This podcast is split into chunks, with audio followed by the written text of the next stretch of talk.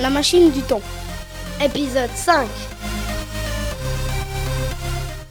Rapidement, le groupe est encerclé par des druides. Leur chef se présente. Il a l'air plutôt gentil. Il leur propose de la nourriture et du thé chaud. Mais Lydia chuchote à ses compagnons. Ne vous y trompez pas, ils ne sont pas si gentils. Soudain, un druide reconnaît Lydia. Tiens, mais tu es la fille qui vit dans la forêt et qui chasse sur notre territoire. En un clin d'œil, les aventuriers se retrouvent enfermés dans une cage. Ils ont bon chercher partout, ils ne trouvent pas des moyens de s'échapper. Jusqu'à ce que... Regardez dit Tommaso. Ce lapin creuse un trou. On n'a qu'à faire pareil. Pendant plusieurs nuits, les amis creusent le sol de leur cage. Jusqu'à arriver de l'autre côté. Ça y est, Chuchote Kéan. je vois le bout.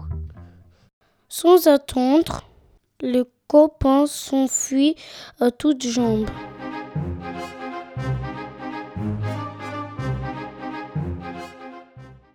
Mais un petit matin, les druides remarquent leur absence et ils lâchent les loups à leur poursuite.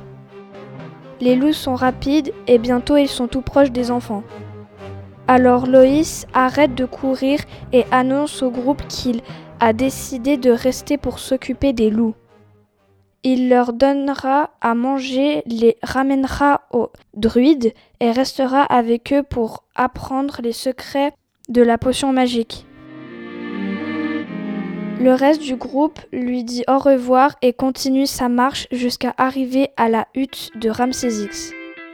Ils expliquent aux forgerons leurs problèmes et le contenu du parchemin. En effet, Ramsès X est au courant et il leur parle d'un livre sur les machines à remonter le temps. Ce livre se trouve caché quelque part sur la place du marché sous un pavé et il devrait pouvoir les aider à réparer la machine. Ramsès leur donne un plan pour le trouver, puis il les ramène ensuite en sécurité à l'entrée de la forêt et il leur souhaite une bonne chance et bon retour chez eux. Voilà les enfants de retour le brouhaha de la place du marché. Malheureusement, ils ne tardent pas à remarquer qu'à l'endroit où ils se devaient trouver le livre, il y a maintenant une taverne. On ne peut pas rentrer, c'est seulement pour les adultes. Dit Abdoulaye.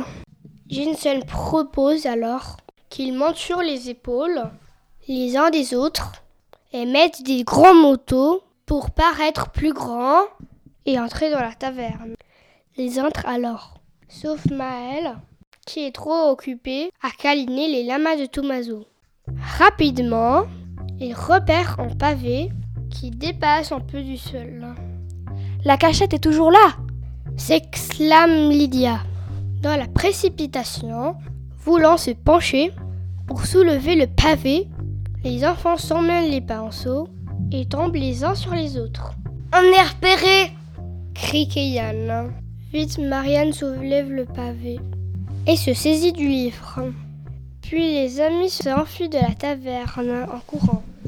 De retour chez Tommaso, les enfants étudient le livre et la machine. Ils réalisent rapidement qu'il manque une pièce. Tommaso propose à la faire refaire chez un ami à lui, un forgeron. Ce qui fait rapidement. Une fois la machine remontée, Mal et Johnson annoncent à leurs copains qu'ils ont décidé de rester ici pour s'occuper des lamas de Tommaso. Après des adieux émouvants, le reste des enfants s'apprête à appuyer sur le bouton. Au dernier moment, Lydia, qui est lama aventurière, se dit J'irais bien visiter une autre époque, moi.